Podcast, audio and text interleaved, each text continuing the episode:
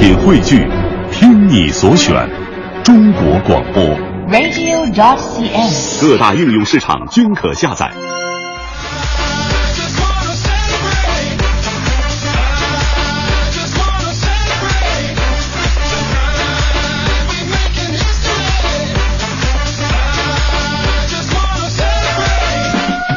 好，现在是北京时间七点零二分，又过二十秒，欢迎您继续锁定 FM 一零六点六中央人民广播电台文艺之声。准备这时段为您送上的快乐早点到，各位好，我是大明。呃，今天是三月二十号，明天呢有一个日子是国际睡眠日，我相信很多朋友跟我其实是差不太多的，怎么回事呢？一方面晚上睡不着，另一方面呢早上还得早起，尤其是在起床那一刻呀。撕心裂肺，百般挣扎，恨不得工作都辞了。如果说睡眠是一门艺术，那谁也不能阻挡我们追求艺术的脚步。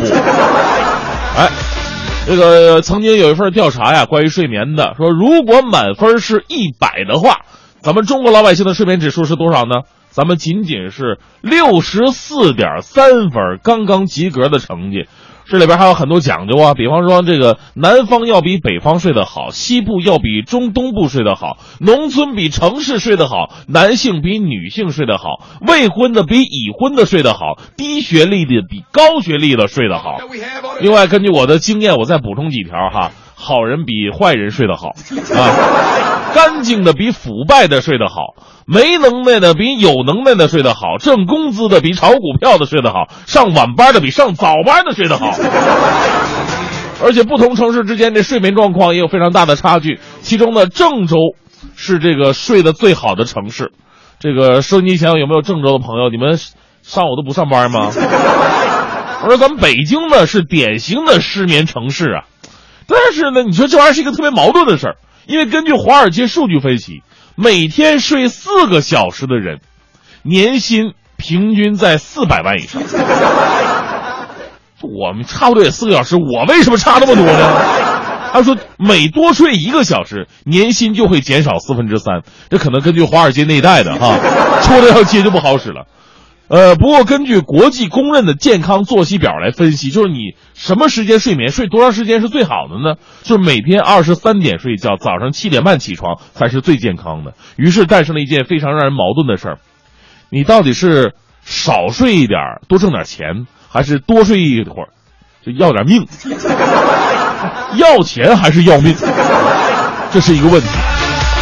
所以今天咱们的快乐早点到啊，将会跟大家聊聊睡眠的事儿。呃，聊睡眠之前呢，还是请黄欢带来今天的头条置顶。头条置顶，头条置顶。外交部发言人洪磊十九号宣布，国家主席习近平将应邀出席博鳌亚洲论坛二零一五年年会开幕式，并发表主旨演讲。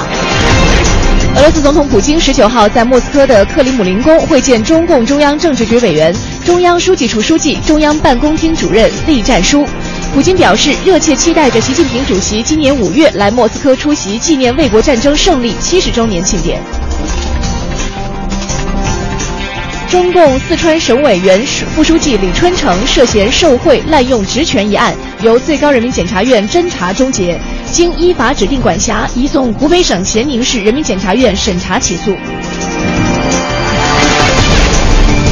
广西桂林市有关部门通报，昨天的九点二十五分左右，在桂林叠彩山发生了一起山石坠落事件，导致当地遇难四人，三人送医院全力救治无效遇难，二十五人不同程度受伤。卢森堡财政大臣表示，卢森堡已经提交了希望成为亚洲基础设施银行，也就是亚投行意向创始成员国的资格申请。二零一五年度世界杰出女科学家的颁奖仪式在巴黎的索邦大学举行，包括中国科学技术大学谢毅教授在内的五位女科学家获得这项奖项。昨天在加拿大温哥华举行的2015世界黑客大赛上，来自中国的安全研究团队用时17秒率先攻破了微软 Win 8.1系统和最新的 IE 11浏览器。这是亚洲团队首次在世界大赛攻破 ie 从而一举打破了欧美国家在该项目上的优势地位。北京与辽宁的第五场总决赛前三节双方分差只有两分末节北京队全面发力在中场前两分钟确立起两位数的领先优势最终以一百零五比九十三获胜。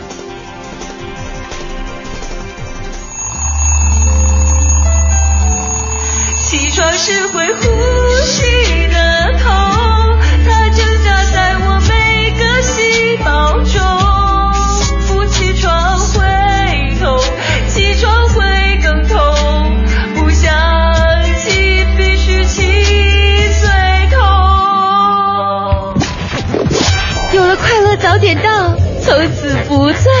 懒觉，快乐早点到。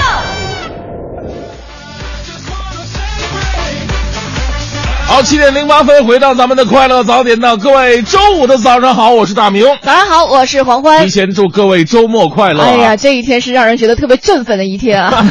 不过刚才我们这个小片花啊，嗯也是这个呃，我们以前的主持人乔乔留下的一个遗产 啊，这个遗物反映了很多的人的一种心境，就是在起床的时候是万般挣扎呀，嗯，对吧就我就？特别羡慕有一些人，那你不需要怎么挣扎，他就、嗯他自然醒，四五点钟自然醒的那种，我真的是这一辈子都特别羡慕。但是对于这样的人，我们有一个共同的评价，就是嗯老年人的生活。大部分人可能都要早起的话，还是一件非常痛苦的事情。哎，这个，所以呢，我们今天聊聊关于睡眠的。明天的三月二十一号是国际睡眠日，是就关于睡眠呢，这是很多人都有着自己想说的话嘛。嗯因为睡眠在很多人的生命当中占据着三分之一的时间，八个小时嘛。但是像咱们这样，可能 五分之一的时间，差不多五分之一的时间比别人少了少了那么一点睡眠很重要，有的时候呢，你睡不睡得着是一回事儿。呃有的时候你睡着了，你睡得瓷不瓷实又是另外一回事儿。这两件事情其实都非常的重要。对呀本来我们在准备这期节目的时候呢，你看也想找一些这个。呃，或者是晚上睡不着的，嗯或者是上夜班的一些人哈，来上我们的节目，结果呢也未果，对，人家 人家睡都睡不好，谁跟你早起呀、是啊，所以今天咱们就来聊一聊啊，您的睡眠质量到底怎么样呢是？影响你睡眠质量最大的罪魁祸首又是谁呢？对，我们在节目当中呢，也会请到相对比较专业的一些人士哈，哎给出我们一些睡不好、睡不着的一些朋友一些好的建议，嗯看看今天节目过去之后呢，能不能对你的睡眠有一些好的帮助。正好接下来就是周末了嘛，周末嗯你、你没有太多的事情可以去担忧的，更可以帮助你好好的来休息一下了。是的，正在为您直播的是快乐早点到。再次重复一下我们今天的节目话题，说说您的睡眠怎么样？说说这个您影响您睡觉的最大的元凶到底是什么？跟我们共同分享一下，发送到快乐早点到一零六六的微信平台。今天参与互动呢，还为您准备到的奖品呢，一个是第三届北京农业嘉年华的门票，还有在国画新剧场再次上演的经典剧作《死无葬身之地》的演出票。另外，我们在节目当中也召集二十位听众朋友，去到周六明天下午两点，文艺之声的主持人杨晨，他也是个夜间主持人，经常睡不好的夜间 主持人，嗯他在朝阳大悦城单向。大悦城单向空间带来一场这个杨晨和他的朋友们的现场活动，哎二十位朋友呢去到现场来感受一下这个睡不好的主持人白天出现是个什么样子。对，呃，杨晨的声音，反正如果白天出现的话，那有种感觉就像是从坟墓里边刚爬出来一样，还不会一股被窝子味儿的。哦在里面。来，等你的消息哈，微微信平台快乐早点到一零六六。继续为您带来今天的大明的新闻联播。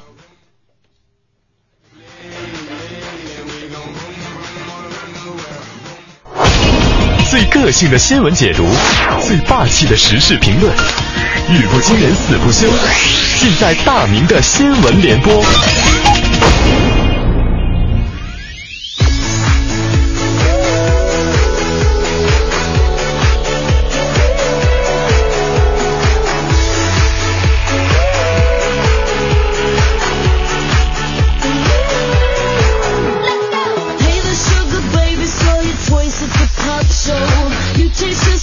好，大明的新闻联播第一条啊，咱们先不来说睡眠，先来说说关于这子女的教育问题。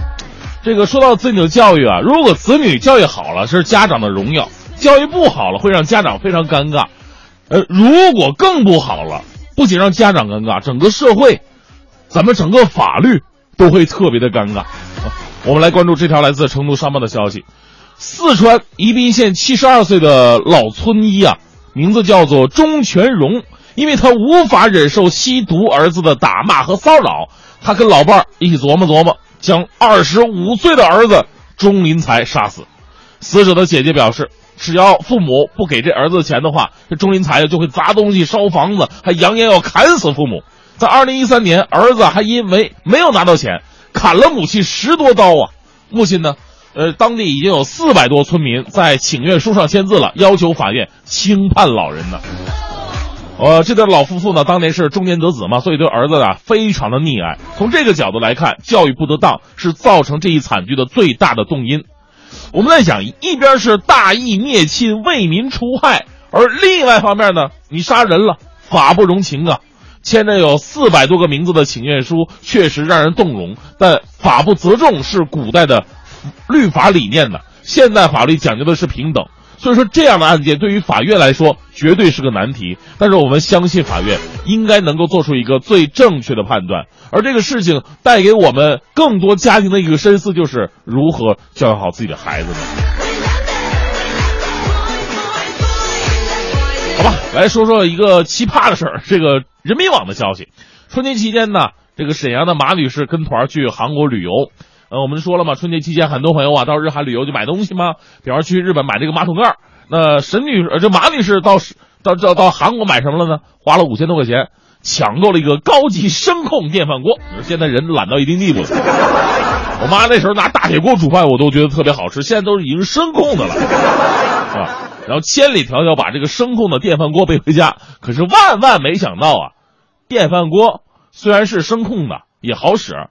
但是这电饭锅听不懂中文，直到现在他还没用过这个电饭锅。最近为了用这个电饭锅，正在网上积极的学一些简单的韩语。以后煮饭的时候声控的还得说煮饭思密达，别煮糊了思密达啊，保温三了黑哦。而现在我。人真的是越来越懒了。你说你高级电饭锅有了，未来你是不是还得用点高级米、高级水、高级油盐酱醋茶呢？作为一个东北人，我的经验是，米饭好不好吃跟锅呀没那么大的关系，米最重要。包括你煮饭的火候，而且呢，需要注意的是，不管哪个国家的高级电饭锅，你小心点可能啊，到最后都是中国制造的。继续来认识一位老师，来自南方都市报的消息，在广东外语外贸大学有这么一位叫做韩娟的老师，选修他课程的学生啊，几乎年年爆棚啊，最多一年报名人数居然有一千六百名之多。这个很多朋友纳闷，他他教的是什么呀？哎，他教的课程有意思啊，教的是婚恋心理学，在大学里边开婚恋心理学，你说学生们能不喜欢吗？被学生们誉为分手课。因为很多人呢上完他课之后就明白了很多道理啊，上完课就分手。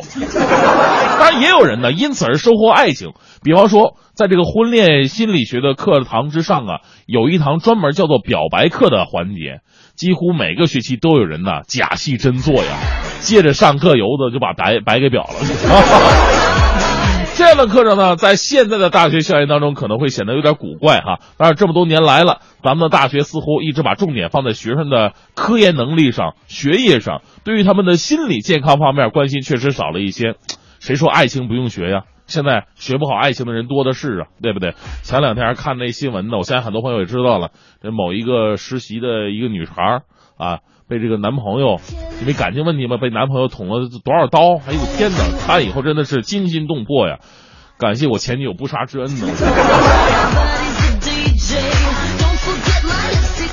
所以生活当中啊，不仅仅面对的是咱们的这个学业、考试啊、工作、事业，爱情其实同样非常重要。好吧，最后带来这一时段的正能量。这个央视的消息。辽宁盘锦农民姚红友的妻子呢，患有这个尿毒症，每周都得去医院呢透析两次，往返八十公里。因为他也用不起什么救护车呀，老姚啊就用人力的小拖车啊，俗称这是倒倒骑驴啊，自制了一辆人力救护车，车上还配有这个氧气袋、急救药、坐便器等必需物品。十年之间呢，老姚用这辆有爱的救护车拉着爱妻走了近五万公里，看看呢？这个就是我们值得学习的爱情啊！为好丈夫点赞，这样的危难时刻也检验出了什么是至亲至爱，情比金坚呢。当然，我们的感动当中呢，还带着一点点的心酸，还是有很多的病人用不起最需要的医疗资源，我们的医疗体系还需要进一步的改善。好，现在是北京时间七点二十六分，回到我们的快乐早点到，各位好，我是大明。早上好，我是黄欢。哎，继续来说说我们关于睡眠的事儿啊。嗯，你呃的睡眠好不好？完了，影响你。如果睡眠不好的话，影响你睡眠的一些，你觉得罪魁祸首、一些最主要的因素到底是什么？我们今天把它好好的梳理出来。哎，这个我发现大家伙儿这个睡眠质量不好的罪魁祸首还真的是多种多样。你看这个，呃，一瞅就说了，说我的睡眠质量非常好，一周至少有一天可以睡到十四个小时。哦可是自从有了娃，一切都改变了。给娃盖被子，跟早上送孩子上学，就是我的睡眠杀手。很多人，尤其是当了妈妈以后啊，你看她的睡眠质量，包括微信平台上我看到好多啊，嗯就睡眠质量不好的都和孩子有关。就是你孩子就盖被的话，你不能给他那种，就是把他那那那种绑着是吧？把 孩子绑着干什么呀？我想的就是啊，把那个被啊卷成一个卷儿，嗯然后就好像那个兜儿一样，在上面一一拉，哎，那还不是绑着吗？对，孩子只露脑袋在外边儿，就怎么滚，那被都是卷在身上的。这种睡袋嘛，那小孩不舒服呀，这种。你管他舒不舒服？不舒服就睡不好。你看樊小凡就说了，影响我睡眠质量呢，除了工作以外哈，还是工作，嗯事情多压力大的阶段，比如说年底了哈，还有年初的时候，晚上就各种做梦。是前两天呢，因为快乐早点到聊了足球，朋友絮到了他的相亲问题，啊领导呢还安排了很多任务，于是晚上做梦，我就把这些巧妙的事情啊串成了一个梦。哎呀，还有情节有情景啊，太逼真了，以至于早晨醒了，我觉得特别累，怀疑自己根本就没睡觉。是哈，就很多情况之下，就是你晚上由于梦太多了，嗯那梦里边就无无限的奔跑啊，忙这个忙那个，等早上起来的时候就特别的痛苦。哎，你听过这这个段子没有？不是啊有的女孩就特别任性嘛，早上起来因为做了噩梦，就把老公踹醒，因为她梦里梦见老公出轨了，早上起来就哭着喊着要老公认错，说那个 女人到底是谁？就说明这个梦境对人的生活真的影响非常大。哎，是啊对吧，你知道最悲催的梦是什么吗？什么就是晚上做梦，还梦到自己已经早起了，然后挣扎着起床，然后刷牙洗脸，嗯然后迎着刺骨的寒风出了门儿，结果发现那是一场梦，已经痛苦了一回，原来然后再来重来一遍。哎呦，欢乐爽说了，我就属于五点就能自然醒的，但是嗯醒和起它是两个概念啊，我醒了照样赖床，嗯啊、然后希望能够参加那个杨晨的周六的活动哦媳妇儿是杨晨的死忠，希望给媳妇儿一个惊喜。哇，这个真是好老公，把自己的老婆交给别的男人，还说给老婆一个惊喜。哎放心吧，，看完以后你会更有自信的。就怕看完之后睡不着啊。好，正在为您直播的是快乐早点到，咱们今天呢聊一聊这个睡眠。明天是国际睡眠日了吗？您可以说一说您的睡眠质量到底怎么样呢？一零六六听天下，好，这一时段一零六六今天下午，我们来关注一下近段时间的，国内人民币兑换美元即期汇率跳空高开之后，大涨超过两百基点，连续两天上涨，已经将年内的贬值幅度回收大半。市场人士指出，在三月初对美元转向偏强震荡之后，近几天的人民币涨势突然加速，既有美元指数冲高回落的配合，更是市场修正前期过于悲观的人民币预期的反应。近期呢，汇价反弹进一步验证了人民币汇率步入双向波动的趋势，汇价有升有贬，正是双向波动的应有之义。嗯，分析人士指出，当前人民币综合有效汇率仍在升值。若想通过人民币贬值来提振经济的话，需要人民币对美元深幅贬值，才能扭转人民币综合有效汇率持续升值的势头。但这样一试，可能呢会增加贸易纠纷；二是恐将加剧资本外汇，危及国内金融稳定。三是不利于推进人民币国际化，因此呢，预计汇率不会成为当前稳增长的主要工具，人民币不会出现大幅的贬值。再来看一下国家统计局的数据显示啊，在新建商品住宅的价格方面，和2014年同月相比，七十个大中城市当中，价格下降的城市呢有六十九个，仅厦门一个城市持平。这意味着七十个大中城市的房价水平已经回归到一年前，甚至是更低了。其中一度房价超过上海，去年打响楼市降价第一枪的杭州，更是领跌了百分之十点八。呃，根据国家统计局城市司最高级统计师刘建伟介绍，从成交量上来看呢，七十个大中城市新建商品住宅二月份销量比上个月减少了近十万套。然而呢，尽管一二线城市二月份新建商品住宅成交量回落较多，但部分三线城市在春节期间则迎来了返乡置业潮，成交量呢回落较少，个别城市成交量呢还有所放大。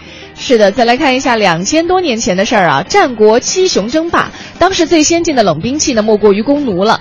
在秦兵马俑坑的考古发掘当中，也多次出现过上百件弓弩。但是近段时间呢，让考古学家非常兴奋的一件事情是，有一件保存最为完整的弓弩破土而出了，尤其是弓弩上秦的发现。以前呢，只看到很多史书上有一些记载啊，现在终于是出现了实物，更是破解了历史谜团。是很多人就这个纳闷儿，说当时这个弓弩它的射程到底有多远多长呢？呃，来自秦俑博物馆的袁广长，秦俑之父，呃，袁仲，袁仲一曾经告诉《华商报》的记者说，有的强弩最远能射七八百米，弱弩呢有效射程一般在百米左右。目前在兵马俑坑发的发现的这支有一种哈，但具体哪一种弓弩目前还不清楚。据专家介绍了，说强弩射程八百米，八百米是什么概念呢？就是现在大家伙都特别了解那个苏制的那种 AK 四十七步枪，它的有效射程是四百米。也就是说，咱们古代的这个强弩，它的有效射程是 AK 四十七的两倍之多。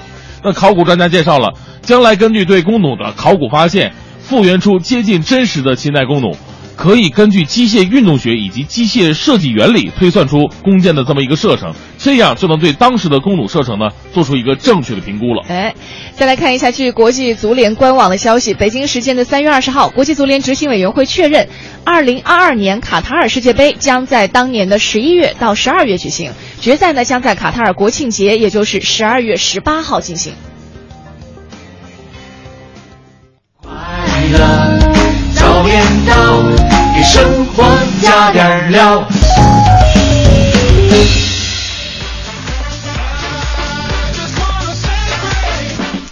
好，七点三十七分，回到快乐早点到，呃，继续我们关于今天这个睡眠日的这么一个讨论。明天是国际睡眠日，今天来聊一聊睡眠。其实说实话，这个睡眠呢，很多朋友都不太满意，尤其是、刚才说了嘛，就是几个城市当中，北京的睡眠质量是最差的。哦啊，由于生活压力大。生活压力大呀，包括这个由于外地的朋友在北京的居多嘛，嗯从事的各行各业呀，他可能相对来说竞争压力、生活压力都比较大。对，身在异乡，可能那种思虑也会相对来说，就是活在自己的家乡会相对多一些。因此，我们也是采访了很多的这个在路上的一些朋友，问问他们的睡眠质量到底怎么样，而他们睡眠质量的罪魁祸首又是什么呢？来听一听吧。您平时会有失眠的情况出现吗？少吧，偶尔可能比如说工作上一些事情啊，或者什么，可能晚上想的比较多呀，会失眠。因为我们也是这个岁数嘛，因为岁数大了以后容易睡眠不好。再一个，我更认为现在的人，无论是你年轻人还是岁数大的人，都觉得压力挺大的。个别的，偶尔首先是这样，因为我我比较特殊，我、嗯我是自由职业，啊啊所以又带着小孩儿，啊所以有的时候，嗯他什么时候起，我什么时候起。这就有季节性的，有时候换季的时候会偶尔一两天。没有，我睡眠质量特别好。先生，您有失眠的情况吗？我俺的睡眠质量都特别好，躺着呼呼就着。偶尔会有，还可以吧，还行。啊如果白天不是很累，晚上休息的还可以。不好，睡不着觉，还挺严重的是吧？挺挺严重的。这吃了一年多的药，您一天基本上能保证睡几个小时？我基本上七八个吧。呃，我现在还好，就说我起码能够保证睡六个小时。哦，那还啊，我就算还好。嗯比如就是晚上睡得晚，比如十二点才能入睡，但是早上起来可能六点多钟就醒了。哦，这样啊，但是最困难的，我觉得是晚上睡不着觉，有的时候到一点，或者说到两点都有可能。一般都是六到八个小时吧。大概八个小时。一天连上中午那个半个小时，怎么也得够七个半小时。能保证八个小时吧？保证多长时间？反正十一点睡吧，睡的中呃醒一次，然后就就五点多钟了，哦，我就六点我就起来了。起来中午呢，我从年轻到现在也是每天得二十分钟左右吧。你看，我们发现啊，更多的人在睡到是睡眠质量好不好的时候，他们是用睡眠的时长来去界定的，对吧？哎是其实睡眠质量还包括一个，就是你即便是睡着了，嗯你你你你你睡的质量怎么样？睡眠的深度怎么样？有的时候睡睡觉这个特别浅，嗯那比方说旁边有个人有点儿点儿响动，可能就一下子惊醒了，对，翻个身可能就醒了。打个呼噜就行了。啊，刚刚微信平台上我看到有朋友说了，嗯他说：“哎呀，我就不追究什么睡眠质量了，我只要能睡着就是一件非常不错的事情了。这个就说明睡眠质量已经是非常不好了，非常不好。嗯刚才也听到很多朋友说了，由于睡眠不好，他选择吃药啊。就我我总是觉得有没有一种方式会比吃药更好的呢？哎，我我之前还真了解过很多那种，包括安眠药啊，它里面嗯是一种褪黑素，啊它可以让你就是在睡眠当中就是更好的进入睡眠吧。但是但那对智商没有任何影响吗？它就压抑你的各种兴奋度，是吗？啊呃还真不知道，没有没有考究过。但是你想想，嗯面对一个长期睡不着的人，智商留着有什么用啊？反正留着你是虚的。对呀、留着也是反应慢。哎，我之前我看到过一些科学家的一些这个实验哈，说嗯明睡睡眠如果就比方说年轻人如果睡不足七个小时的话呢，这年轻人的智商还真的会受到一些的影响，反应迟钝嘛，反应迟钝，对，然后还会让人导致变胖。如果睡眠不超过七个小时的话呢，你的发胖率是很超过七个小时人的很多倍，看来我们都是因为没睡好。总算找到根儿了，是吧？对，来看一下微信平台上风往北吹了，说说起这个睡眠呀，我女儿九岁了，这嗯。九年我一个整宿觉都没有睡过呀，哎呦。夜里总是踢被子，我也成习惯了，夜里总会醒，习惯性的去看看她，每天早上五点四十五分起床，给她要煮每天上学要带的水啊，嗯。或者水果蔬菜，在我的睡眠当中，我不知道睡懒觉是个什么概念了，嗯。周末还要送她去上课外班，没有睡正常的觉的时间，睡觉的时间都不知道去哪儿了。哎呦，这很养孩子很很不容易。对所以我就特别讨厌以前有个什么游戏呢？就那种菜那个游戏，种菜哦偷菜那个。半夜起来本来我们的睡眠质量啊，因为各种的事儿就已经很不好了。为了个游戏，大半夜精神起来了，你的眼睛都冒着绿光呢，去偷菜。就想不明白。对呀嗯。哎，我就想，这为什么爸爸不能承担一点呢？为什么这事儿都要留给妈妈干？就真正爱老婆，你看到媳妇儿那么辛苦，嗯你不心疼吗？对吧？我不是挑事儿啊，我我就这么想你。明明就是在挑事儿。不是，我就这么想，这么说了。来看一下哈，这个微信平台上还有朋友说了，龙卷风说了，他说晚上睡不好的有原因呢是玩游戏，嗯越过不了这一关越想过，过了啊这一关，你看啊我还想过下一关，一看表，是哎呦深夜了，以后真要改掉这个毛病。再玩着玩着，算了，包宿吧，今天。玩一会儿，明天上班，结果上班都迟到了。哎，其实不是有很多的资料都说嘛，说啊这个其实影响我们睡眠有一个很重要的因素之一，就是因为电子产品。嗯你不管是刷微博、微信也好，还是玩游戏也好，就是是都是一类，它嗯让你欲罢不能嘛。所以以前我们小的时候，为什么睡眠质量相对来说比较好呢？嗯，就是因为小的时候晚上看的都是课教科书，睡得沉。对呀、玩电子产品的话，你越玩越兴奋。我那小时候看那教科书，看着看着越越弄不明白，脑子越混沌。呃，你看，这是我们今天在微信平台上收到的一小部分啊，还有很多朋友都发过来了。如果嗯现在你也想跟我们一起来说一说关于你睡眠的情况，到底什么情况影响了你的睡眠？你睡眠到底好还是不好？哪怕你今天要告诉我们说，哎，我的睡眠就是特别好，我有什么好的方法，也可以跟我们一起来说一说。呃，微信平台呢是快乐早点到一零六六。那继续呢，我们还问到了很多路上的朋友，嗯你认为什么因素会导致您的失眠？您失眠的时候又是有一些什么样的方式可以来调节的？看看我们路上的朋友给大家提的一些建议呢，能不能够给你一些好的帮助？您觉得什么样的情况会导致失眠呢？反正我就觉得吧，比如说第二天你你跟我说了好多事儿，可能需要我去做，那么头一天，可能我年轻的时候我就不会有这种说明天的事儿为什么会要今天晚上就觉得给自己有压力，就老想哎呀明天这事儿怎么办怎么办，反正就是现在可能是年龄大了一点儿了吧，就是不能跟我说很多事儿，跟我说很多事儿就就就就在心里边儿就觉得哎明天一二三四五六，哎呀就就睡不好觉。那可能也就是比如说工作太累啊，或者说是有一些事儿啊什么的吧。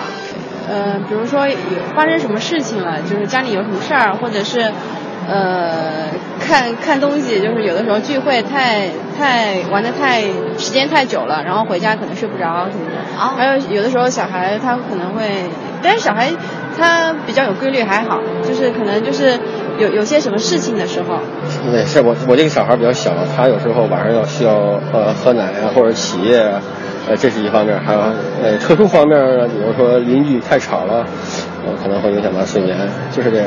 影响睡眠可能工作压力吧，有时候忙起来可能会有一些焦虑或者什么的。除非你身体不好的情况下，导致你内就内分泌紊乱呀、也许你会睡不好。营养睡眠，一个是岁数大，另外我有这慢性病，呃，外界的影响，什么施工啊，肯定如果施工太晚，就会影响。然后孩子可能工写作业晚一点儿，嗯，可能睡觉也就大人也会陪着他嘛。那像这种情况出现的时候，您失眠了，您会用什么样的方法来？呃，我就我就告诉我自己，明天还有那么多事儿要做，还是就别想那么多了吧，呃，想办法睡吧，睡吧。啊，但是有时候也也是嗯不由自己的。那那就没有躺着吧，琢磨琢磨够差不多就睡着了。醒着就就做一些事情啊，比如说看看电视啦，或者怎么样，不会逼着自己睡觉。就干脆不睡了。啊，你明白吗？啊，然后我可能我白天的时候，小孩在睡的时候，我可能再跟他睡一会儿，就这样。啊，嗯，没什么调节，自然他过两天他就自己就好了。十点十点我就躺那儿了，躺那儿我就听那个听那电台里那金山夜话，哎，听完他十点四十，他迷迷瞪瞪就着了，这一直到三四点钟吧。您看，刚刚他说到了，最后有一个是听广播节目，是，所以以后特别建议广播节目晚上十二点以后也不要什么节目了，也不用放什么东西了，直接放那催眠曲。对，然后说话一定要像咱们杨晨一样。也就是说，杨晨更睡不着了。晚上十二点以后来上节目吧。啊，好，我们今天和大家一起说到的互动话题呢，是说说大家的睡眠质量，因为明天是世界睡眠日了嘛，我们一起来聊一聊大家的睡眠是好还是不好。如果不好的话呢，有没有一些这个很直接的因素会导致你的睡眠不好的？如果好的话，你有没有一些好的方法？嗯，是天生呢，还是你真的用了一些什么样的方式让自己的睡眠越来越好的？是，你看这个木林说了，我的睡眠还不错啊，大学宿舍姐妹都叫我睡神。哦，怀孕那年养成的午休，现在还改不了呢。不知道为什么做梦老梦到捡钱，哎呀，这个就一直撅着屁股捡，哎呀，然后就乐醒了。呃，因为这是被老公踹过好几回了。哎，这个挺好的，就是梦见捡钱这样的梦，谁不想早点进入啊？是吧？你懂那种醒了以后的那种失落感吗？哎呦，来看一下，刚刚微信平台上有个朋友给我们说到了，说这个。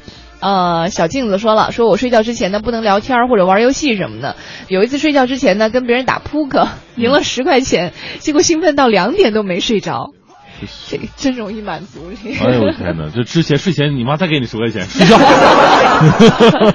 另外呢，还有朋友说，这个大汉他爹说了，我必须停车靠边儿发一条留言为爸爸们证明。他说：“你们知道吗？我儿子就不愿意和我一起睡，不是我不愿意带啊。有一次同性相斥啊。他说有一次我晚上带五岁的儿子睡觉，结果半夜被他给拍醒了。我以为他要起夜呢，结果儿子说：爸爸，你呼噜太响了，我睡不着啊。”不怪人家儿子那什么呀，这是自己的一个问题啊。哎呦，还有朋友给我们提的建议哈，说呃一一些意建议说推荐大家练瑜伽，每天一个小时会起到很好的效果。嗯、有的时候我觉得晚上这个去健健身、跑跑步也是挺好的。哎，对对对，有人说了，像明星志远也说跟你的意见差不多，说睡前去暴走，回来洗个澡，睡觉就特别好。哎，是是让自己身体有一种疲劳感，然后精神也会因此而就是疲倦，那种倦怠也也也会足一点啊，睡意啊。还有姓北名飘说了，说我每天晚上十一点睡觉，睡觉之前呢喝一小杯白酒，拿温水泡泡脚，睡得特别的舒服啊。基本上都是早上七八点起床。哎呦，这个挺好的。对，这个得对酒的有控制，你万一喝上瘾了。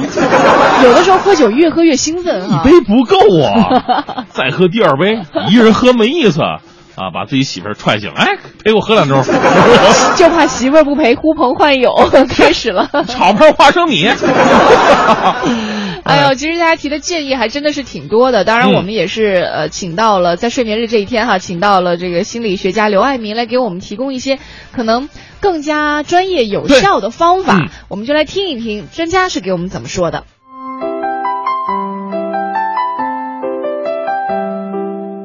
其实是失眠来说的话呢，我们其实有些时候会要说这几种，一个呢就是说它叫做入睡的困难，就是说他在躺在床上他入睡的时候翻来覆去他睡不着，可能超过三十分钟以上啊，甚至更长。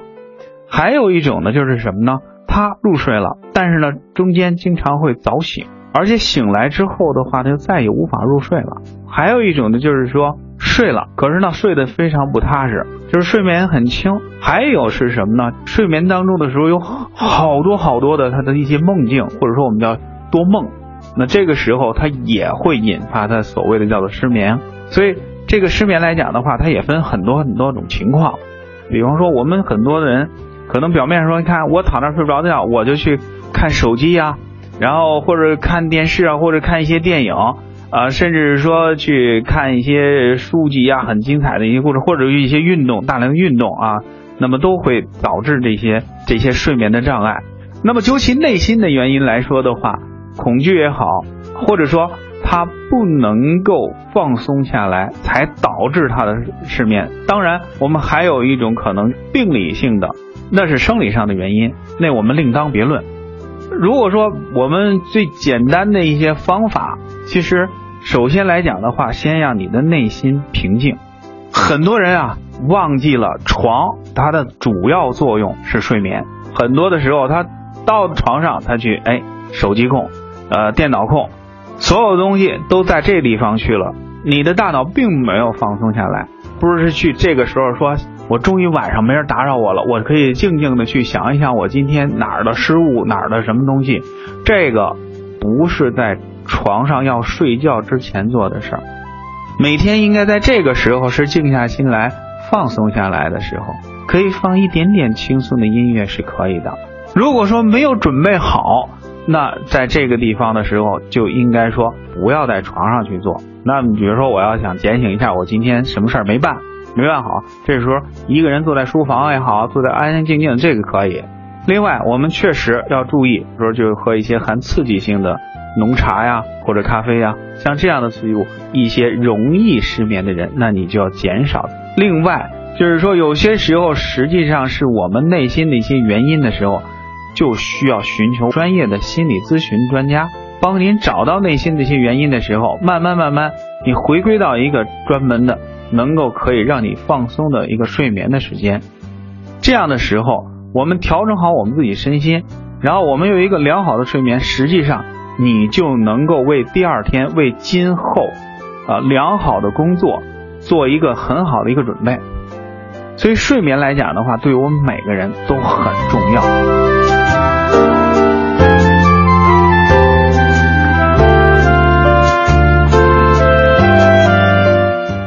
进入完美中国疯狂猜环节，本环节由完美中国有限公司独家冠名播出。哎，说了这么多关于睡眠的事儿啊，来到今天的完美中国疯狂猜路的环节了，又要猜猜北京的路了嘛？那今天我们这个提示一哈，完美中国疯狂猜的第一个提示呢，我们就请出我们的这个首师大的硕士杨多杰来给我们提，看看他给我们提出第一个提示之后，你脑子当中有没有印象？这条路到底是咱们北京的哪一条路？快乐早点到，给生活加点料。大家好。我是杨多杰，现在呢，给您说今天的第一个提示。这条道路啊，最早是一条水沟，位于现在的西城区，叫做大明壕。在民国年间，也就是公元的一九二一年十二月，正式开工修缮，到一九三零年完工，从一条暗渠变成了如今的大道。说到这儿。您猜到今天说的是哪条路了吗？你猜到了吗？一条暗渠变成了今天的一条大路，在在西城区。嗯，哎我还真没猜到。因为其实我们现在的，那是一条广渠，没有，因为现在我们很多路之前就是在成型之前的很多历史啊，可能包括很多老北京人都不是很清楚，除非你对这些历史史实会有一定的去研究，可能才会了解到。时间太久远了哈，这个提示也太过的宽泛了吧？但是不要小瞧咱们收音机前听众朋友哈，真整不好会有答对的呢哈。啊，大家来试一试吧哈，呃，也之前是一条暗渠，大概就。这么一个提示，如果你知道的话呢，欢迎发送微信到“快乐早点到一零六六”。那猜对的听众朋友呢，将会有机会获得由完美中国有限公司提供的价值三百六十五元的特能麦牌汽车燃油宝一组。嗯，我们也非常感谢完美中国有限公司被对本环节的大力支持。嗯，那今天我们在节目当中，也就是在睡眠日的前一天，和大家一起说到了我们的睡眠。嗯，我不知道你是是不是一个这个睡眠特别好的人，或者说睡眠质量已经困扰你很久了，都不重要。那今天我们就拿出两。两个小时的时间来和大家一起来说一说自己的睡眠。嗯你的睡眠质量呢是特别好呢，还是特别的不好？有没有一些什么样的因素影响了你的睡眠，让你睡得就觉得很很不踏实啊？有一些什么样的状态出现？哎和大家一起来说一说。一零六六听天下，好，一起来看一下这一时段的“一零六六听天下”。近段时间呢，北京市教委表示，将深入全市幼儿园检查日常教学当中是否存在小学化倾向，存在问题的幼儿园呢将被降级降类，园长也将被问责。某些家长展示了孩子在园期间教学安排表，小班教学活动表里啊有英语科目，中班和大班学期学科计划里分别包含像英语、拼音和数学。家长郭女士说了，说上大班之后呢，作业增多了，学的知识太多了，孩子睡前还会反复问数学和拼音，半夜被吓醒，还问我加法到底该怎么做。这个北京市青少年法律与心理咨询服务中心主任宗春山认为啊，市教委提出的不允许幼儿园小学化倾向，也是出于对儿童的保护。学校的教育方法以及教以教师为中心，违背教师的答案呢，那你就是错的答案了。这样的一种方式呢，会对孩子进行否定性的这种评价与影响。而这个幼儿园年龄段的孩子不需要这种学校式的教育方法，他们需要的是什么呢？那种自由的、快乐的学习跟体验。是。这点其实很多小朋友哈，很多时候都说这个小朋友是从另外一个世界来到咱们这个地球当中的，嗯很多时候他的很多奇思妙想会让大人去反思自己的。对，近段时间，北京市政府办公厅发布政府网站建设新规，要求各部门政府网站呢必须对社会热点积极回应，重大事件要第一时间发布信息，对内容更新不及时、信息发布不准确的政府网站呢，相关部门将予以通报或者通过媒体曝光。嗯，记者分别登录北京市十六个区县各委办局的官方网站，发现普遍存在内容久不更新等四大类的问题。此外呢，记者还发现郊区县委，呃，郊区县委办局官网的这样一个问题呢，主要集中在主城区。对此，延庆县网管办一个工作人员说，说这个郊区县网站建设的和维护资金很少，所以说技术力量不足。哎，我觉得这并不是太多的理由。有的时候，你哪怕你转载一条新闻啊，发送几条消息，不需要太多的人力和脑力了吧？嗯，再来看一下前两天大家都在关注的一件事情哈，三月十六号晚上，王府井澳门中心一商铺内发生的抢劫案。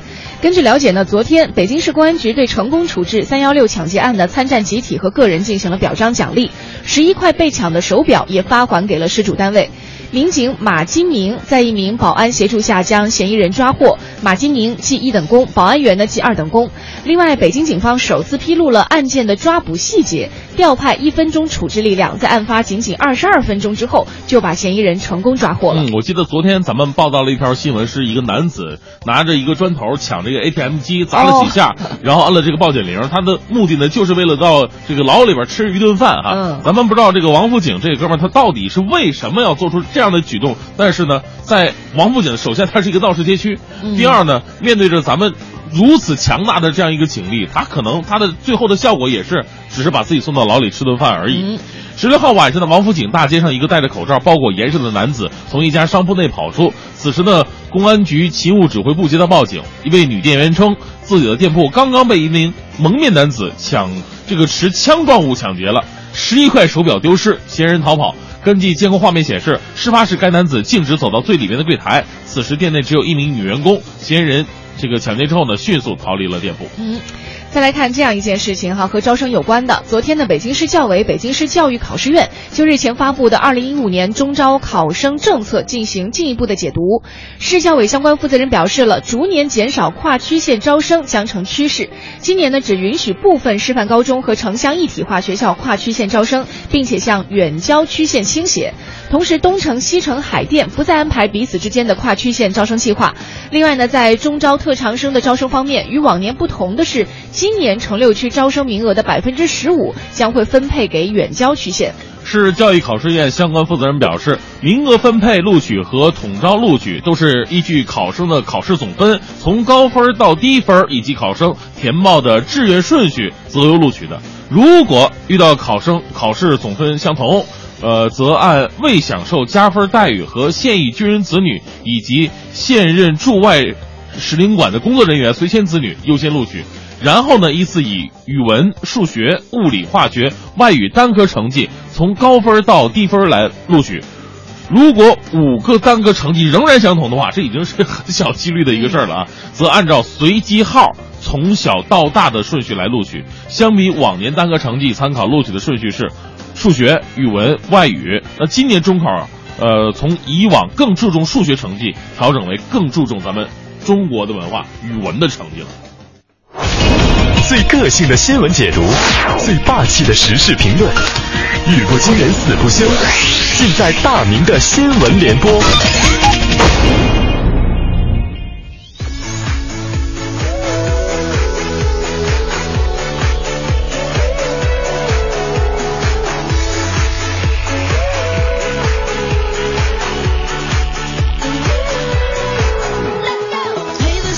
北京时间八点零八分，回到快乐早点到，继续大明的新闻联播。先来关注一个跟中国大妈有关系的新闻。呃，说到中国大妈，大伙儿脑海当中就会反映出几个几个词儿来，就比方说这个抢啊、吵啊等等等等。其实，在中国大妈的身上有很多可贵的一点，比方说她们心地善良。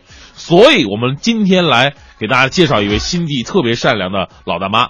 这个沈阳晚报的消息，近日呢，沈阳的一个教师公寓，自行车的车棚被盗了，车棚窗户呢，铁栏杆被撬断，七辆电动车被偷，价值已经超过一万元了。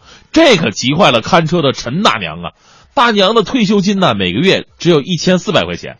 为了凑钱，他已经向亲戚借了六千多块钱了啊，就是为了补偿这些损失。现在他最大的愿望就是早日抓到偷车贼啊！我们得夸夸这个大娘，中国好大娘，真有担当啊！虽然说看车是本职工作，丢车赔钱天经地义，但是七十岁的大妈的担当，让我们感受到了一种责任的力量。现在，别说这个人了哈，多少啊环节，多少某些部门。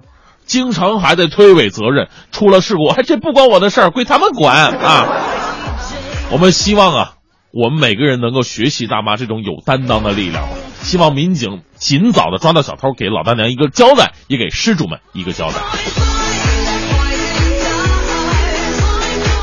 有的时候我们说这个吃货呀，都是一些善良的人，但是呢，吃货在某些原则上，你是千万不能碰他的底线的。否则他们也会非常的愤怒，这个底线还是跟吃有关。我们来认识一位愤怒的食客，来自扬州时报的消息。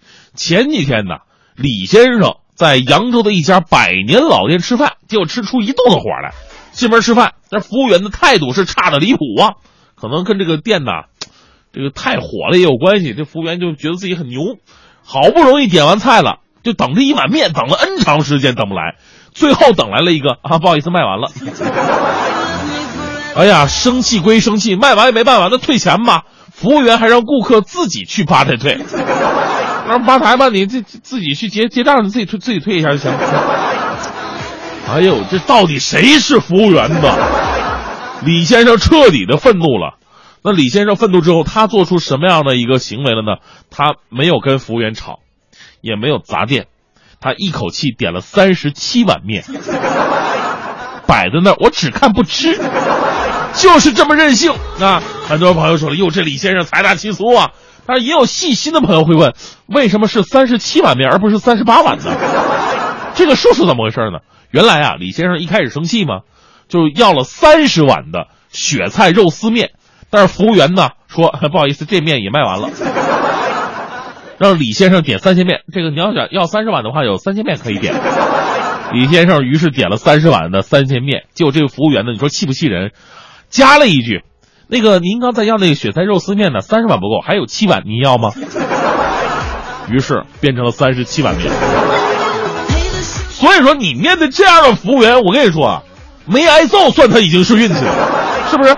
作为服务行业，以服务为本质，就算李先生有什么这个。出格点的事儿吧，作为一个店的一个形象，你服务员起码也应该忍气吞声。结果到最后变成了一个啊，地位完全是相反过来的。而我们也得批评一下李先生啊，您的这种做法呢，一个是啊浪费自己的钱，第二浪费资源。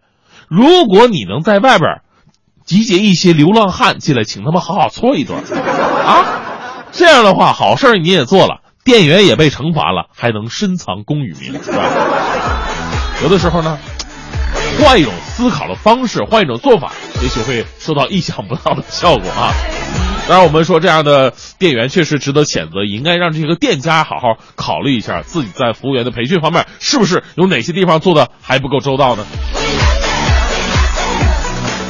再来关注一条来自《杭州日报》的消息：杭州女孩在某论坛发帖啊，说自己的爸爸在食用罐头的时候呢，用了自己的筷子，而没有用公筷。可能现在很多的朋友啊，这个还没有用那个，我觉得大多数朋友都没有用那个公筷的一个习惯。你要再去香港啊，或者说去一些其他的一些地方啊，呃，可能会稍微讲究一点吧，用公筷。你不用公筷的话，也会遭人嫌弃啊，或者怎么样的。但是咱们中国内地还没有这么。啊，尤其是老百姓家里没有这个习惯，但是这个女孩呢，希望自己的爸爸能够用公筷，然后呢就说了，这爸爸当时没用公筷吗？他就说了，说爸爸你这动作不卫生啊，呃脏啊，容易细细菌传染呢。就他爸爸受不了了，大发雷霆啊！你说你还把我当爹吗？嫌我脏的话你就别吃了，滚！把碗给摔了。事后呢，这姑娘一直想不通啊，说这不过是一个卫生习惯而已，自己真的错了吗？啊，其实咱们给姑娘解解惑，这事儿啊。你办的理儿是对的，情绪是错的，道理是这么个道理啊。使用公筷降低细菌传播的可能性啊。不过呢，你的这个方式啊，稍微简单粗暴了一点。首先呢，你得认识到，在咱们大环境当中呢，还没有那种使用公筷的一个习惯，除非你去特别高档的饭店，那是有的，对吧？这是在家里，一个是没有。第二呢，你要真的说吧，你也换个时间来说，你别当场说。你当场说的话就会有那种针对人的这种嫌疑了。如果你第二天，你看到什么这个港剧啊、TVB 啊，或者看到哪个新闻的时候啊，你冷不丁来这么一嘴，哎呦，咱家以后使用公筷吧？你说公筷多卫生啊？这样的话，就就就又会，哎呀，怎么说呢？这姑娘吧，就是旁边没有男孩教她，你知道吗？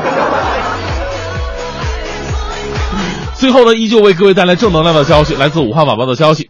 近日啊，武汉的张女士不慎将价值九十万的黄金饰品遗落在一辆摩的上面。报警之后，当地警方迅速行动，熬夜询问了一百多辆摩的之后，终于找到了张女士曾经乘坐的那辆车。司机刘师傅确认黄金在他这里，并主动奉还。张女士呢，也给刘师傅报酬作为酬谢。首先对认真工作负责的这个民警同志点赞，还有这位张女士。而您都带得起九十多万的黄金饰品了，打车不行，还坐什么摩的呀？土豪的世界我真的是看不懂啊！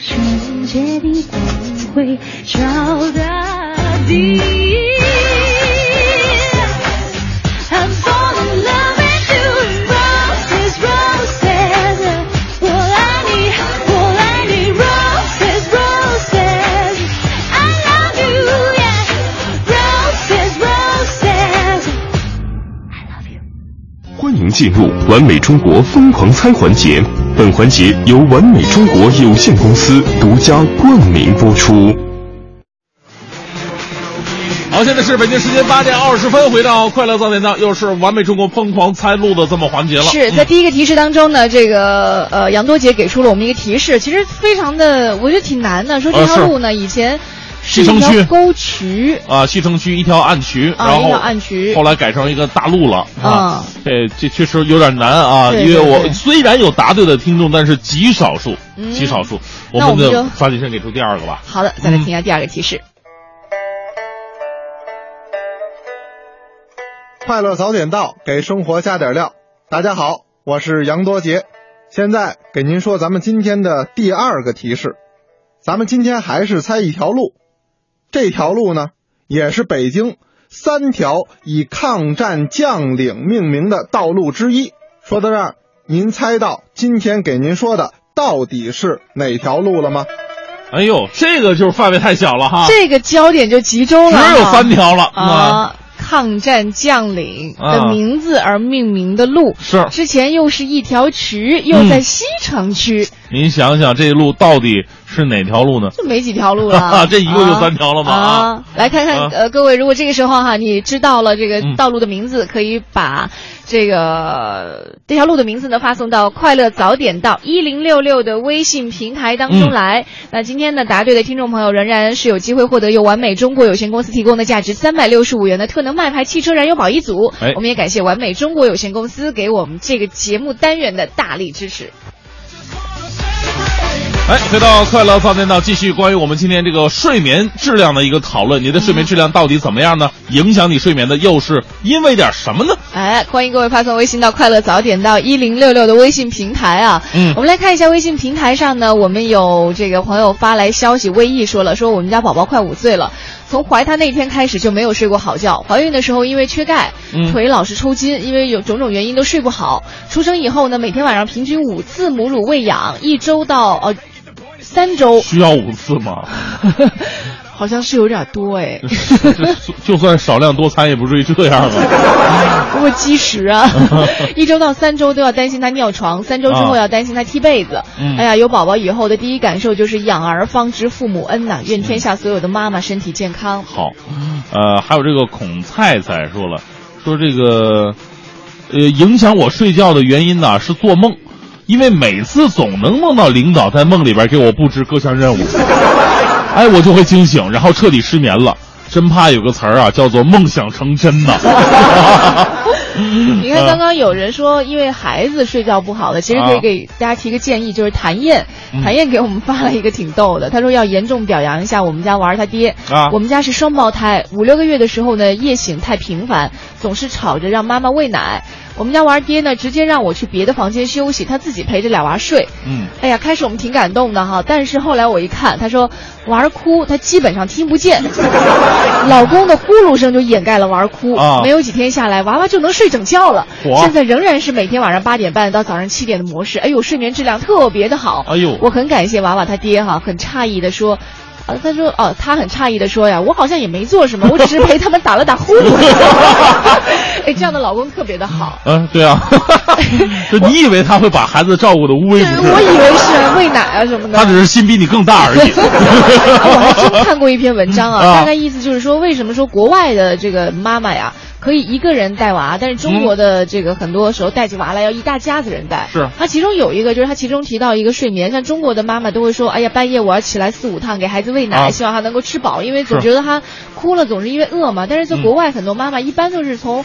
呃，出了月子开始，他们也不坐月子嘛，基本上就过了一个月之后，就让他能够垫上尿不湿，让他安安稳稳的睡觉，哪怕他刚开始的时候好像嗯有一些哭闹啊，都不管他，啊都不管他就让他安实、安安适的睡觉。哎，结果慢慢下来，小孩半夜也不要奶喝了，反正也适应，饿着也就饿着吧，无所谓的事儿，呃又饿不死。对对。什么心情？所以，这个中国的妈妈们可以适当的来借鉴一下啊，嗯，如果心能放得下的话。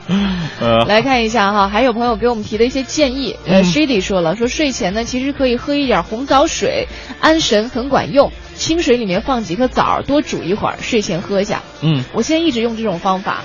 嗯，就是因为老起夜。早水是吗？对，就是红枣，你你啊放在那电饭煲里，你吃完基本上呃煮完饭之后，你就把电饭煲里头包着那个枣，然后睡前你就也不放糖也还行，嗯放三颗枣啊五颗枣什么的，是然后就煲水，放一点枸杞，啊，嗯，就你已经到了养生的阶段。就是老是起夜很烦，因为你想想你嗯你得那什么嘛，你得上早班，对本来就得早起就睡不好，然后就得吃早。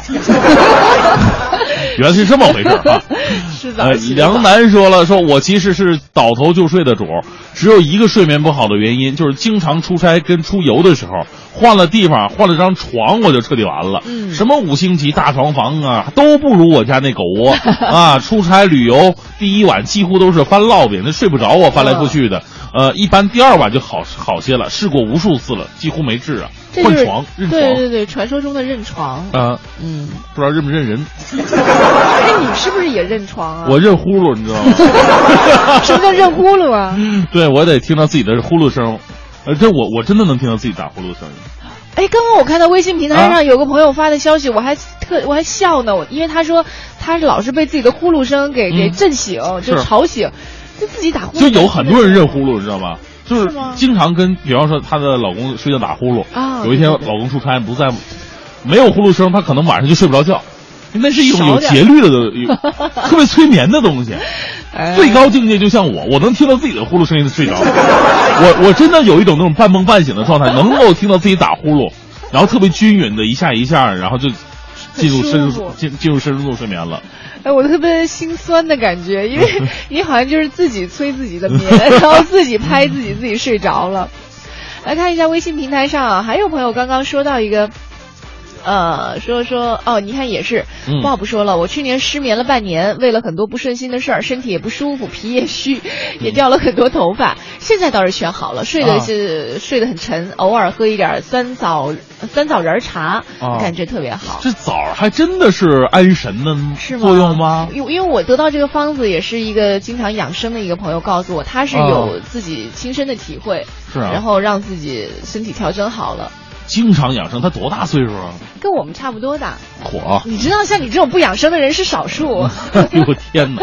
来看一下可可说了，平时睡得超好，一般呢都是被家里的两只鹦鹉吵醒的。哎呦所以我经常做梦，梦见摸那两只小鹦鹉，手感特别好，之后就不愿意再醒过来。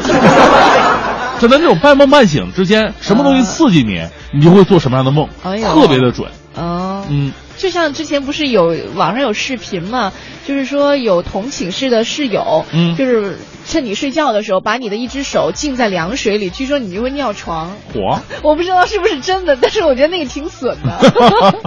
问题是那哥们儿为什么不醒？手都到凉水里边还不醒，这个睡成什么样了？睡得沉吧。今天我们在睡眠世界睡眠日的前一天啊，和大家来聊一聊各自的睡眠。希望就聊过睡眠，大家一起呃，可能是剖析过自己睡眠之后，找到自己睡眠不好的一些原因之后呢，从今天开始就能够睡得好觉。欢迎各位把自己的睡眠状况发送微信到快乐早早点到一零六六。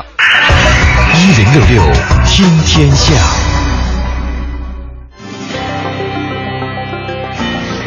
好了，这一时段一零六六听天下，我们先来关注这样一件事情啊。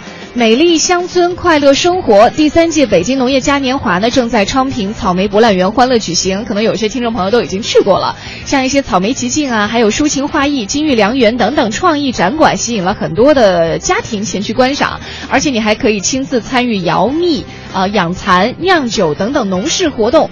第三届北京农业嘉年华呢会一直持续到五月三号，所以建议这个时候还没有去过的朋友赶紧去了，绝对不虚此行，长知识又好玩儿。嗯而且也特别预告一下，我们快乐早点到呢，在四月四号的时候也会组织呃一部分听众啊去到现场进行一个快乐运动会。对啊，快乐早点到最近的活动会特别的多，一个是下周的快乐演唱会马上就要开始了，下周六哇晚上七点钟啊，是具体的时间地点会告诉咱各位在哪儿哈。我今天早上开车在路上的时候，我还想哈、就生活在文艺之声，真的是一件就是特别啊受熏陶的事。没有想到自己身边有这么多唱歌专业级的一些歌手。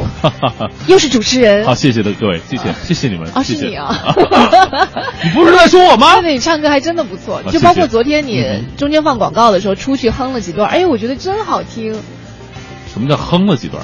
就是你自己边走路边哼几句歌嘛，那边吟唱啊，吟唱是吧？猪那是哼哼。大家在这下周六的时候可以来关注哈。嗯另外，在四月四号的时候，我们的快乐运动会，呃，也希望你能够带着自己的家人，尤其是有小朋友的哈，可以一起来感受一下我们的运动会。嗯。好，我们再来关注这样一件事情。呃，据当地媒体十九号的报道，意大利国防部长皮诺蒂表示呢，十八号发生的突尼斯武装袭击事件加大了恐怖主义对意大利的威胁，军方将会增加在地中海的海空力量部署。皮诺蒂说了，防范来自北非的恐怖主义威胁已经成为了第一要务。军方已经开展一个名字叫做“海上安全”的军事行动。今后呢，意大利将与突尼斯开展更为紧密的合作，以维护这个区区域的稳定。嗯。十八号上午呢，三名持有冲锋枪和手雷的武装分子伪装成士兵，进入突尼斯议会大厦附近的巴尔杜博物馆。随后呢，挟持了在博物馆参观的大量游客。突尼斯反恐部队在两架直升机的协助之下，包围了该区域，并与武装分子发生交火。据意大利媒体报道，这次事件造成包括四名意大利人质在内的二十三人死亡，近五十人受伤。另外呢，卢森堡十八号也正式宣布申请作为意向创始成员国加入亚洲基础设施投资银行，也就是我们平常简称的亚投行，并且已于此前呢向中方提交了书面确认函。对此呢，财政部昨天晚上表示，中方欢迎卢方的决定。财政部说，作为亚投行意向创始成员国首席谈判代表会议的主席，中方正根据多边程序征求现有意向创始成员国的意见。如果顺利通过，卢森堡将正式成为亚投行意向创始成员国。另外呢，澳大利亚总理阿伯特日前表示，澳大利亚将会在数周之内决定是否申请加入亚投行。针对这一话题呢，澳大利亚中国问题专家皮尔斯则表示了，亚投行是一个具有改变亚洲地区基础设施项目资金流动潜力的机构，为该地区设立一个长期经济增长机制。它的创建呢，不仅有益于基金的多样化，还使更多国家能够参与到资金的使用当中。更便利了各国经济发展和基础设施建设。是的，我们再来关注一个展览——再见延安，英国学者林麦可亲历的中国抗战主题图片展，近日在北京巡展，展出英国学者林麦可抗战期间在晋察冀抗日根据地和延安拍摄的一百多张珍贵历史照片，还有书信手稿等等文字资料和实物。这个展览呢，三月九号一直到十九号在北京大学图书馆举行。那这个展览呢，其实已经结束了。那之后还会在中国人民大学和军事博物馆等地展出。如果你之前没有看过的话呢，可以接下来在这个呃人民大学和军事博物馆来好好关注一下。是这个林麦可呢，也是我们非常呃著名的一个中国友人哈。他在一九三七年的时候呢，林麦可与白求恩呃共同从加拿大坐船同路来到中国，在燕京大学任经济学教授。他本着国际主义和人道主义精神，为中国抗日战争做出了独特的贡献。图片展开幕以来啊，吸引了大量在校师生和普通市民前来驻足观看。北京大学中文系的博士韩达则说：“说展览给我最大的触动就是真实的历史。呃，林迈可拍摄的大量照片，生动反映了当时抗日根据地生产生活的场景，更加证明了中国人民那一段团结抗战的历史是不容抹杀的。”嗯。再来看伦敦的非政府组织环境调查机构呢，昨天公布的报告显示，老挝西北部有一家综合旅游度假村，为了吸引游客，已经变成野生动物违法交易的违法场所。他们提供的野味包括老虎肉和熊掌等等。嗯该机构报告显示，在老挝、缅甸、泰国三国边界地区，呃，博交省金三角经济特区，顾客可以公开购买濒临，就是灭绝濒危的这种动物的制品。报道称，环境调查机构与越南当地的非政府组织越南自然教育证明，一些当地的餐馆菜单就明晃晃的写着炒老虎肉、熊掌和穿山甲。好，今天我们在两个小时的节目当中啊，和大家一起说到明天就要到来的世界睡眠日，哎，呃的一个相关话题。嗯，呃，你的睡眠到底是怎么样？如果不好的话，你有没有想过影响你睡眠的主要因素到底是什么？有没有一些什么方法可以让大家的睡眠呢更好一些？欢迎各位能够发送微信到“快乐早点到一零六六”的微信平台。我难受的时候，就走进难眠的窗户，看看世界给我是晴朗还是雾。喜欢独处，并不等于虚线你在孤独。我相信当无吉他救赎，人能格外的清楚。如此这般的活着，并不意味我再也不贪图，我只是比你忍得住，我忍得住。世界是一趟不景，人生是一条路，我既不是主角，也无能决定起伏，至少我能决定怎么进，怎么出。迎风起舞，让月光爱抚，我遗忘在自己的国度。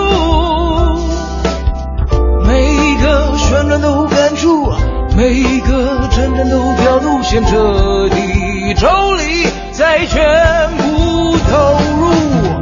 迎风起舞，让月光爱抚，我回望在自己的国度。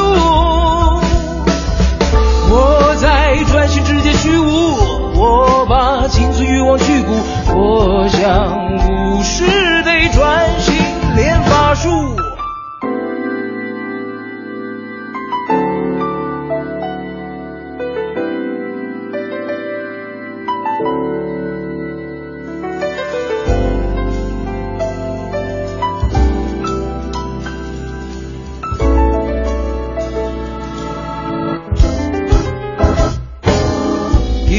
为单身的缘故，日子过得比较俗。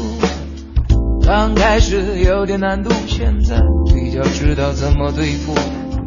偶尔我难受的时候，就走进南面的窗户，看看世界给我是晴朗还是雾。喜欢独处，并不等于虚显你在孤独。我相信，当无其他救赎，人能格外的清楚。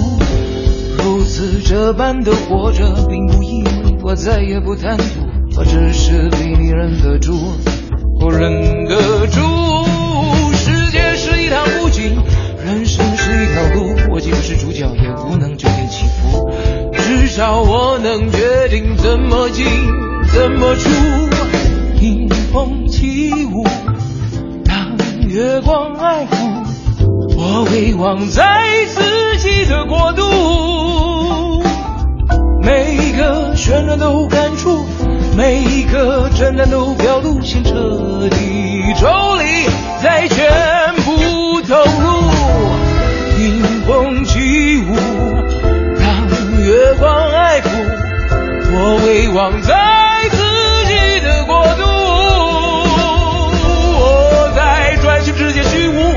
我把青春欲望去骨，我想无视得专心练法术。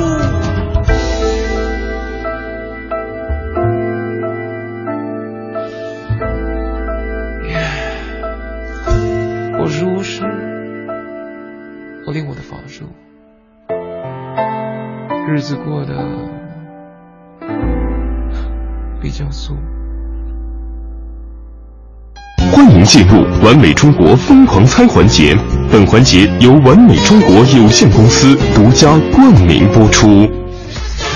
好，又来到了我们完美中国疯狂猜路的环节了。那这一次我们给出的两个提示，第一个提示有点虚啊，嗯西城区，然后以前是个暗区，后来修成了大陆，这个有点虚，这这虚啊。当然，第二个提示已经很明显了，它跟咱们中国的著名抗日将领有关系。对，它是以现代人物命名的街道，在咱们北京其实就是三条，就但是其中一条。啊。而且它第一个提示还说到了这条路呢是在咱们的西城区。对对对，嗯所以这条路到底是哪条路呢？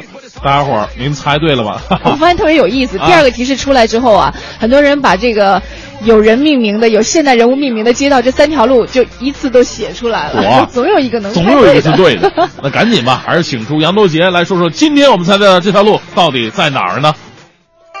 快乐早点到，给生活加点料。大家好，我是杨多杰。今天呢，给您猜的道路其实就是赵登禹路。我相信呢，很多朋友已经都猜到了。赵登禹路呢，是先在白塔寺往东的一条大街，它是由咱们抗日战争时期为国捐躯的高级将领赵登禹将军拿他的名字来命名的。赵登禹将军啊，不是咱北京人，山东菏泽人。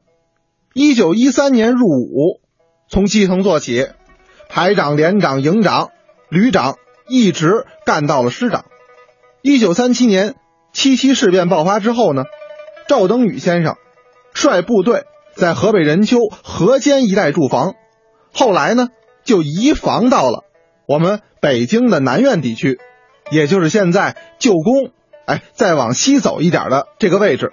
现在还有一个南苑机场，那都是当年赵登禹将军部队驻扎的地方。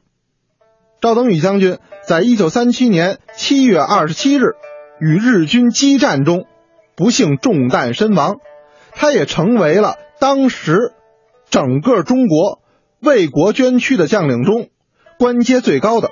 到了一九四六年的六月呢，当时的国民政府军事委员会的副委员长，也就是冯玉祥将军，他呀也算是赵登禹的老上级，他就提出。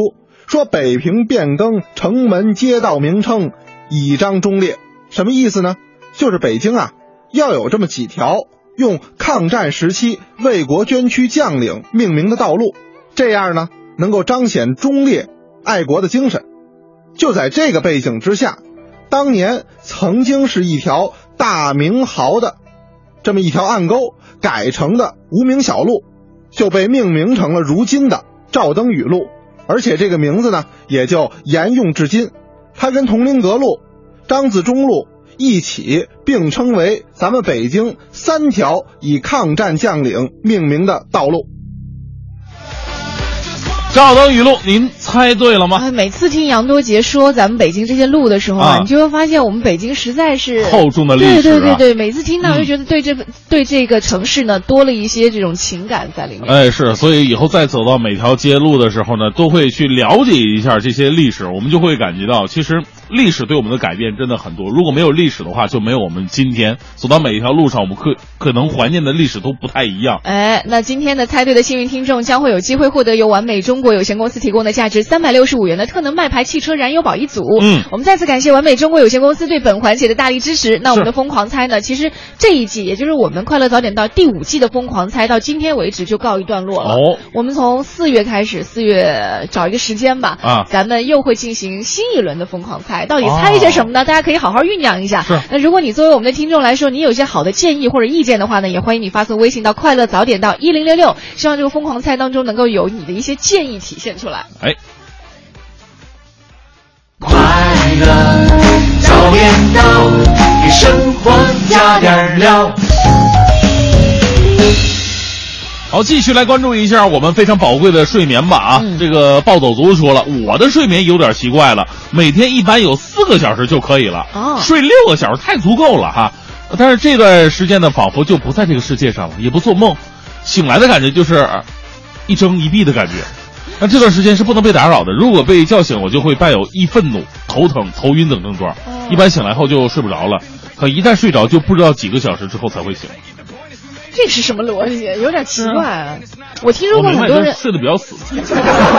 我听说过很多人有起床气。啊，你有吗？我肯定没有啊。啊，对你一般什么时候都没气。我都，我都是到这种地步了，天天起，我还哪来那么多气呀？我这。哎，以前不做早间节目的时候，我特别理解不了那些起床气的人。我说这有什么事儿值得发脾气呢？是吧？但是自从做了早间节目，就因为虽然你也没人惹你，但是你一个人就是穿衣服啊，然后下班就走到去取车的那条路。路上大概就那么三五分钟的一条路吧，两两三分钟。因为我那个时候脾气真的不好，就是我都不希望有人靠近我。我 如果真的有那种哪怕是陌生人从我的身边擦身而过的话，要揍他一顿，知道吗？说实话，有的时候有那种冲动，就想让他离我远点。让你从我身边经过，老子让，就想让他离我远点。你让我一个人安静的待一会儿，就会有这种感觉。我我起床的时候呢，都是通过一声呐喊来起床的，要不起不来。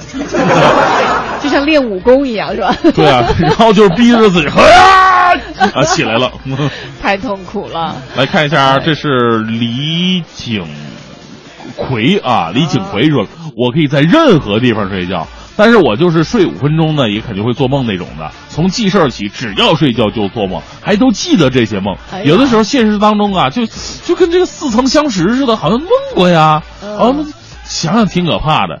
三十七岁记得做了三十三年的梦了。这其实也是睡眠质量不是那么好的一个表现了哈。是。有朋友提建议了，有一个田乔欣爱中医说了，说中医里面有一个安眠穴，嗯就是在耳后，大家可以摸一下耳朵后面高骨下缘的凹陷的中间。什么叫高骨下缘呢？耳朵后面你摸它会有一个凸起来的骨头，啊然后在这个骨头下缘有一个凹陷，就是在啊凹陷的中间，基本上的耳垂后面，这耳垂上面什么穴呀？这是？它有叫安眠穴，就睡前按摩可以提高睡眠质量。据他说哦，啊，大家可以来安眠穴，这个可以以后大家有有条件的话上网查一下就可以了呗。查一下这个穴位到底在哪儿哈、嗯完了以后怎么按摩一下，试一试吧。我觉得各种方式都可以试。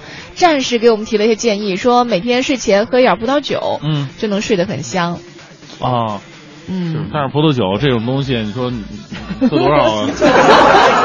它跟其他酒不一样，葡萄酒你开瓶以后放三天就喝就就就喝不了酸了啊，对呀、跟醋一样。那也就是说每天三分之一瓶，嚯也不少啊。修身养心说了，他说他的呃睡眠质量呢基本上是正常的。他说要特别表扬一下他的爱人，哦，呃，爱人是军人，结婚近三十年了，几乎每天早上六点起床，嗯。不知道是个人原因呢，还是部队养成的习惯，他就是部队养成的。啊，他就是我们家的闹钟，不管有什么事儿需要早起的，我从来不操心。早饭呢也基本上都是我爱人全包了，哎呀，但是不那么注重花样了。他说我觉得自己特别幸福，是在这里也要向爱人表示感谢。哎呀，就有这样的人确实是不错哈。哎呀，想要睡得好也得嫁得好呀，是吧？那个早上你迷迷糊糊，就是眼睛还没睁开呢，在耳朵那儿已经听到了滋滋滋，这煎鸡蛋，鼻子里边闻着那种牛奶面包的香气。对，什么是爱啊？这就是爱呀、哎呀，然后呢，爱人再过来把你推醒，说饭做好了啊。那个我都吃完了，把去把碗刷一下吧。哎呀，很甜蜜、啊。让我睡死吧。哎，之前不是有报道说嘛，就是说在睡前啊，其实可以和爱人相拥入眠，也是一个非常好的助眠的一个方式。不然怎么微信平台上还有一个微信这个朋友说到，嗯。说我老公在家的时候我就睡得特别好，嗯，他他一走了我就睡不好，他回来我就睡在他那个胖胖的肚子上，哎呦，我听他那个呼吸起伏就特别的舒服。哎呀，当然也分什么样的，这胖肚子肚子太胖也不好，翻个身整不好把你胳膊压骨折了。哎呀，这想太多了哈！啊再次跟各位说一下，明天是世界睡眠日，嗯虽然不是什么特别大的节日哈，也不值得 不值得跟大家说节日快乐，嗯但是我们唯一的一个小心愿呢，是希望各位能够在了解了我们的梦境、了解了我们的睡眠之后，可以更好的拥有一份好睡眠。哎，其实说到好睡眠呢，最重要还是说心态吧，因为大多数人呢，不是说什么生理上有疾病导致睡不着的，大多数还是在心理上总是操一些操心一些事儿。对。啊，而且呢，人家都说了嘛，这个世界上百分之九十你操心的事儿是不会发生的。不用太过担心了哈，那但是有一件事儿是会发生的，就是嗯。我们在三月二十八号，也就是下周下周六对，嗯。我们会组织一场第二季的快乐演唱会会非常升级版了，啊。就我们现在听到的这个声音啊，你来听一下。可能有的人对他还有一些熟悉，当然熟悉了，啊刘德华嘛，什 么 刘德华会来我们的现场是吧？这是咱们国内非常有名的民谣歌手马条啊，也会来到现场和我们一起来助阵。对，啊这次马条呢，呃，前不久是在中国好歌曲上表现非常出色。让很多的这种，嗯尤其是有一些生活经历的女性啊，一听到她的声音都情不自禁的落下眼泪。也就是说，下周六的时候，有个生活经历的女人，欢迎你来到现场，有马条和我 一听就没。抚慰大家的心灵。但是说实话，大明是一个生活当中可以让人非常开心的人哈。不管你是睡得好的、睡不好的，是啊，或者你生活当中有一些什么样的你觉得可能不是特别开心的经历的，都欢迎你来到现场和我们一起度过一个特别开心的夜晚。哎，啊，我们的报名方式呢，也在不久之后会在我们的快乐早点到一零六六的微信平台上嗯来公布，欢迎你能够在那一天呢和我们一起来 happy 一下。我们的微信平台是快乐早点到一零六六，如果你现在还不知道关注的话呢，其实可以在这个呃添加那一栏找到一个加号，嗯对吧？加号里面搜索公众账号快乐早点到一零六六。反正大家伙来不来都无所谓哈，啊这我们不是强求的，现现场二百多个奖品都，你说 还有好几个，有三个 iPad 是吧？，对，有 iPad，还有二十个豆浆机，然后另外还有空气净化器两台。小东西小东西啊，价值也都是也万把块钱的。哎呦，你这样，你这样让别人会非常垂涎的啊！感谢各位收听我们的节目，祝愿你明天能够从明天以后吧，能够有一份好的睡眠。我是黄欢，我是大明，下周一我们再见，拜拜。翻滚在你黄土般的身体，好像我已经，好像我已经，好像我已经合过。